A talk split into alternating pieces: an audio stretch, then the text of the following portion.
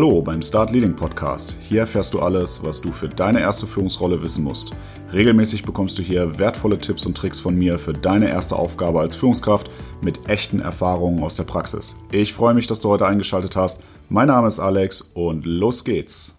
So, das ist heute sozusagen der Start in eine Triple-Folge. Mal so ein Versuch von mir, einen Cliffhanger in meinen Podcast einzubauen.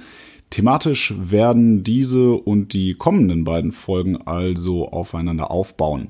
Vom Recruiting zum Umgang mit deinem frisch eingestellten Mitarbeiter beziehungsweise vom Recruiting zum Onboarding. Zwei Themen, die sehr eng miteinander verknüpft sind und die sowohl Werbung für dich und dein Team sind, weil du hier deine möglicherweise neuen Mitarbeiter schon einiges über dich und deine Arbeitsweise preisgibst, als auch direkt die Möglichkeit bietest, dem neuen Mitarbeiter Wertschätzung und Respekt gegenüberzubringen. Und das liefert dir schlussendlich die Grundlage für eine hohe Motivation und Leistungsbereitschaft über den Startprozess hinaus. Um dir hier schon mal Lust zu machen auf das, was noch so kommt. Heute starte ich mit dem Recruiting-Prozess an sich. In der zweiten Folge gehe ich mit dir auf den Hauptteil genauer ein, aber anders als du das vielleicht denkst. Natürlich gebe ich dir das Handwerkszeug mit, was du grundsätzlich dafür brauchst, aber ich bin auch ein Freund von unkonventionellen Fragen und Methoden und hoffe, dass ich dir hier auch ein paar frische Ideen mitgeben kann, damit du dein Bewerbungsgespräch zu etwas wirklich Einzigartigem machen kannst. Folge 3 geht dann um das Onboarding deines neuen Mitarbeiters und auch da freue dich auf ein paar Ideen, die du so in der Form bestimmt noch nicht auf dem Schirm hattest. Heute geht es aber zunächst einmal um den generellen Recruiting-Prozess. Recruiting ist eines der meiner Meinung nach spannendsten und vor allem auch aufschlussreichsten Themen, wenn man in eine Führungsrolle kommt. In der Regel wirst du vorher nur in der Bewerbersituation gewesen sein, nicht aber auf der anderen Seite. Es sei denn, du hast vorher schon in der Personalabteilung deines Unternehmens beispielsweise gearbeitet oder vielleicht sogar ganz speziell im Recruiting. Plötzlich sitzt du also auf der anderen Seite was ich hier immer wieder festgestellt habe, ist, warum manche Bewerber auf bestimmte Fragen einfach nicht vorbereitet waren. Also aus meiner Perspektive als Hiring Manager in dem Moment. Im nächsten Moment habe ich mich dann aber auch dabei ertappt, dass ich vielleicht selber gar nicht darauf gekommen wäre, mich auf eine ja derartige Frage vorzubereiten, wenn ich auf der anderen Seite gewesen wäre. Seit ich selber Bewerbungsgespräche mache, sehe ich diese Gespräche aber aus einer völlig neuen Perspektive für beide Seiten nämlich. Planst du also irgendwann in eine leitende Position zu kommen, bist da aber noch nicht, kann ich dir hier an der Stelle empfehlen, dich bei zukünftigen Gesprächen mal in die Position der Führungskraft zu versetzen, damit du für dich ein bisschen intensiver darüber nachdenkst, was man wohl von dir wissen wollen könnte. Die Folge jetzt ist in drei Abschnitte unterteilt. Zuerst geht es um die Vorbereitung, also welche Informationen stellst du dem Bewerber im Vorfeld zur Verfügung, wie und was für Rahmenbedingungen solltest du schaffen. Danach geht es um die Durchführung des Gesprächs, also um die Systematik, wie du vorgehst. Und zum Schluss geht es noch darum, was du bei der Nachbereitung beachten solltest. Ein Punkt, der meines Erachtens viel zu oft unterschätzt wird. Wenn du noch nie ein Vorstellungsgespräch geführt hast, wirst du aller Wahrscheinlichkeit nach auch nervös sein, wie der eigentliche Bewerber auch. Immerhin bist du dafür ja jetzt verantwortlich, in diesem Gespräch festzustellen, ob der Bewerber fachlich wie menschlich ins Team passt. Schaffst du das nicht, kriegst du das nur schwer wieder ausgebadet, wenn der neue Mitarbeiter einmal an Bord ist. Insofern ist eine Vorbereitung auf das Gespräch, gerade wenn du ähm, noch keine Routine hast, ein absolutes Muss. Das fängt bei organisatorischen Dingen an. Du sollst also dafür sorgen, dass der Raum mit allem ausgestattet ist, was für das Gespräch notwendig ist. Wird der Bewerber beispielsweise eine Aufgabe von dir gestellt bekommen, wofür er einen Flipchart braucht zum Beispiel, besorgt das und sorgt dafür, dass Stifte und Blätter da sind. Das klingt gerade eben so banal, aber an sowas kann ein reibungsloser Ablauf ganz schnell auch mal scheitern. Stell auch sicher, dass zum Beispiel Getränke zur Verfügung stehen oder der Bewerber zumindest die Chance hat, sich gegebenenfalls noch etwas zu holen. Kommt der Bewerber von außerhalb der Firma, denk auch dran, ihn mit allen relevanten Informationen zu versorgen. Wo kann er zum Beispiel parken, wenn er mit dem Auto kommt? An welcher Straßenbahnhaltestelle muss er aussteigen? Meldet er sich am Empfang oder soll er dich anrufen? Soll er früher kommen, damit für den Weg zum Raum und das Erstellen eines Besucherausweises noch Zeit ist? Ähm, in Zeiten von Google Maps ist das natürlich kein Problem, den Weg oder die Haltestelle selber rauszufinden, keine Frage, aber diese Informationen drücken auch Wertschätzung aus und führen dazu, dass der Bewerber sich wirklich willkommen fühlt. Darüber hinaus solltest du dir im Vorfeld Gedanken darüber machen, wie das Gespräch ablaufen soll. Glaub mir, in den seltensten Fällen wird ein Gespräch exakt nach dem vorher definierten Plan ablaufen. Das ist aber wirklich was Tolles, also es ist nichts Schlechtes, weil das bedeutet in der Regel, dass ihr im Gespräch an irgendeiner Stelle zu einem interessanten Punkt gekommen seid, über den ihr intensiver redet und der dir hilft, den Bewerber persönlicher kennenzulernen. Dennoch wird dir der Gesprächsleitfaden helfen, immer wieder zurückzufinden und das rauszufinden, was nach deinem Empfinden essentiell für die Besetzung der Rolle ist. Außerdem ist es wichtig, dass du für dich eine Art ja, Bewertungsbogen definierst. Hier solltest du beispielsweise festhalten, ob es gewisse Punkte gibt, die eine Antwort auf eine Frage zwingend beinhalten sollten oder ob gewisse Punkte speziell gewichtet werden und so weiter. Der Vollständigkeit halber möchte ich zu diesem Punkt abschließend auch noch sagen, dass du natürlich alle mit ins Boot holen solltest, die am Gespräch teilnehmen. Hast du beispielsweise einen Beisitzer in Form einer anderen Führungskraft oder von der Personalabteilung, dann solltest du diese Person auf jeden Fall über deine Vorgehensweise und deinen Bewertungsbogen informieren, einfach um sicherzustellen, dass hier auch deine Anforderung von allen Seiten gerecht geworden wird. Dazu muss ich noch sagen, dass es Unternehmen gibt, wo übrigens Bewerbungsgespräche sehr aktiv vom Recruiting auch inhaltlich gesteuert werden. Finde ich persönlich gar nicht mal so gut. Ich finde, um einen Rahmen zu bieten und notwendige generelle Fragen zu stellen ähm, und vielleicht auch eine neutrale Haltung dabei zu haben, ist es schon wichtig. Aber es geht hier um dein Team und du solltest die Person sein, die den Weg wählt, wie rekrutet wird. Sollte es dennoch Usus sein, dass das Gespräch aktiv von der Personalabteilung geführt wird, bringen die oben genannten Punkte auf jeden Fall trotzdem mit ein, weil nur du das inhaltlich am besten beurteilen kannst. Als nächstes geht es um die Durchführung des Gesprächs, also ans Eingemachte geht es jetzt. In der Regel geht man hier von fünf Phasen aus, die ich persönlich auch gut finde und an die man sich auch halten kann. Ich denke nicht, dass man hier das Rad unbedingt neu erfinden muss. Ähm, es kommt hier vor allem aber auf die Umsetzung an. Beginnen solltest du mit ein bisschen Smalltalk. Pass aber auf, dass du hier keine Klischees bedienst. Ich war vor vielen Jahren mal in einer Bewerbersituation, wo man mit mir zum Auflockern über irgendein vergangenes Fußballspiel des Vereins der Stadt, in der ich lebte, sprechen wollte. Dumm nur, dass ich als Mann nicht zwangsläufig auch Fußball interessiert bin. Zumindest nicht so im Detail. Das machte den Start dann auch etwas holprig. Ich wurde nervös und musste recht schnell zugeben, dass ich keinen blassen Schimmer habe im Gegensatz zu meinem Gegenüber.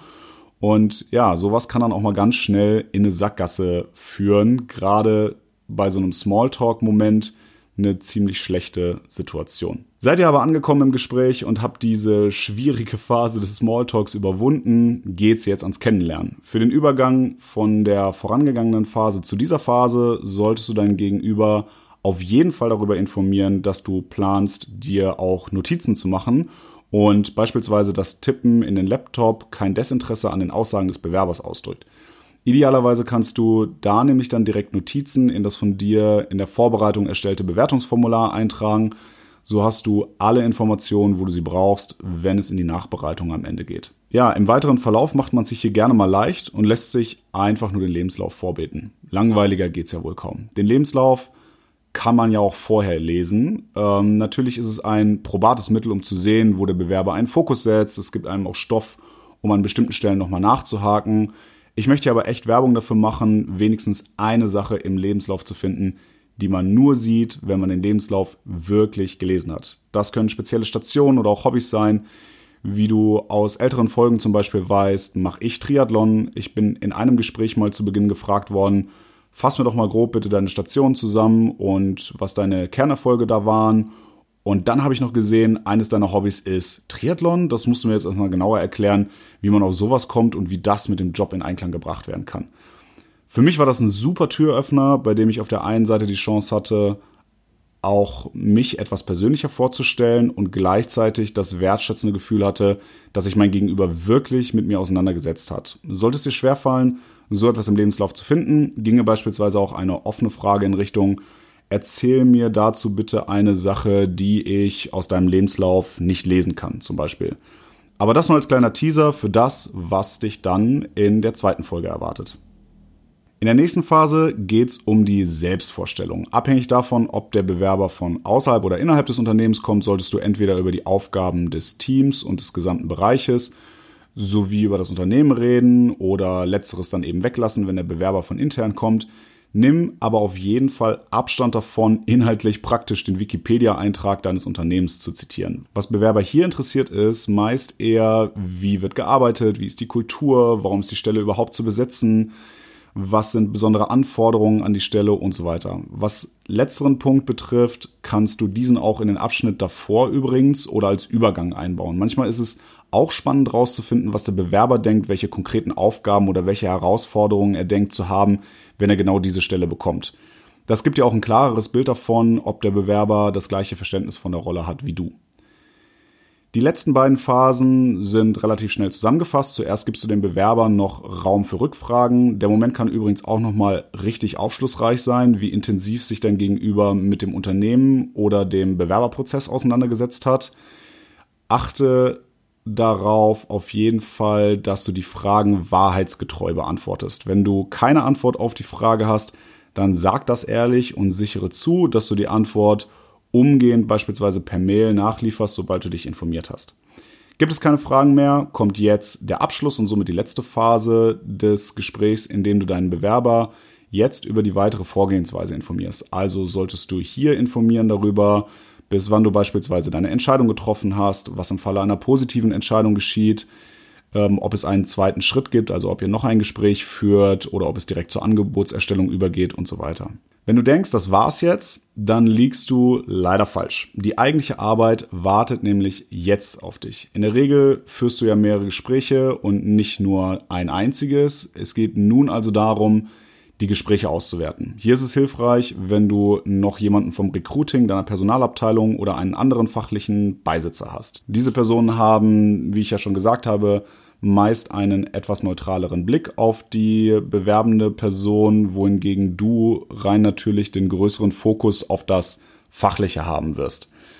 Für eine faktenbasierte Entscheidung kannst du hier den vorher vorbereiteten Bewertungsbogen zu Rate ziehen. Vergiss aber nicht die emotionale Komponente. Nur weil ein Bewerber fachlich das absolute Nonplusultra ist, heißt das nicht, dass der emotionale Teamfit auch hervorragend ist. Überleg dir wirklich gut, ob ein möglicherweise inhaltlich schlechterer Bewerber, aber vom Teamfit her herausragender Bewerber nicht vielleicht die bessere Wahl sein könnte, denn grundsätzlich lässt sich Fachliches auch erlernen, was wiederum mit jemandem, der sich gut ins Team einfügt, viel einfacher ist als mit jemandem, der sich von vornherein abkapselt. Hast du deine Entscheidung getroffen? Ruf auf jeden Fall alle Bewerber an. Ich würde dir empfehlen, erst den Bewerber natürlich anzurufen, auf den deine Entscheidung gefallen ist. Denn nur weil du ihn willst, heißt das nicht, dass er nicht andere Kohlen im Feuer hat oder aber auch, dass er nicht das gleiche positive Gefühl von dem Gespräch hatte wie du und dann ablehnt. Sollte das passieren, hast du die Möglichkeit gegebenenfalls noch einen der anderen eigentlich von dir disqualifizierten Bewerber doch eine Zusage zu geben. Danach rufst du auch jeden an, dem du eine Absage erteilen musst. Ich empfehle dir, dass du sowohl bei der Zusage als auch bei der Absage stets anbietest, Feedback zu geben, wie es zu deiner Entscheidung gekommen ist. Darauf solltest du also vorbereitet sein, entsprechend bereite zumindest stichpunktartig ein bisschen Feedback für diese Telefonate vor. Rein aus arbeitsrechtlichen Gründen musst du hier aber natürlich sehr streng dich an fachliche Begebenheiten halten. Dennoch hilft es dem Bewerber, die Situation zu reflektieren, was er gut und was er schlecht gemacht hat. Jetzt bist du aber wirklich durch mit dem Recruiting-Prozess. Du siehst, hier steckt viel Arbeit drin und dennoch nimm dir wirklich die Zeit dafür. Einmal schlecht vorbereitet und ausgewählt führt dazu, dass du ein neues Teammitglied auswählst, was sich nicht gut in dein Team oder in die Aufgaben reinfindet und das lässt sich nur sehr schwer rückgängig machen, zumal das dann auch bedeuten würde, dass du den kompletten Prozess nochmal neu starten müsstest. Deswegen sei nochmal gesagt, nimm dir die Zeit dafür. Das war der Start Leading Podcast. Denk dran, nächstes Mal geht's weiter mit dem Thema, wie du den Hauptteil des Interviews inhaltlich gestalten kannst, inklusive ein paar unkonventionellen Ideen, wenn dir die Folge gefallen hat, hilfst du mir sehr mit einer 5-Sterne-Bewertung auf iTunes bzw. Apple Podcasts und einer Rezension. Ansonsten folg mir auf Instagram, da findest du mich unter Start Leading Podcast, also alles ein Wort ohne Abstand geschrieben, oder auf Spotify, Apple Podcasts, Deezer oder Google Podcasts, um keine Folge mehr zu verpassen. Die Links dazu, genauso wie meine E-Mail-Adresse, findest du wie immer in den Show Notes und in der Beschreibung des Podcasts. Ich freue mich, dass du heute eingeschaltet hast und bis zum nächsten Mal.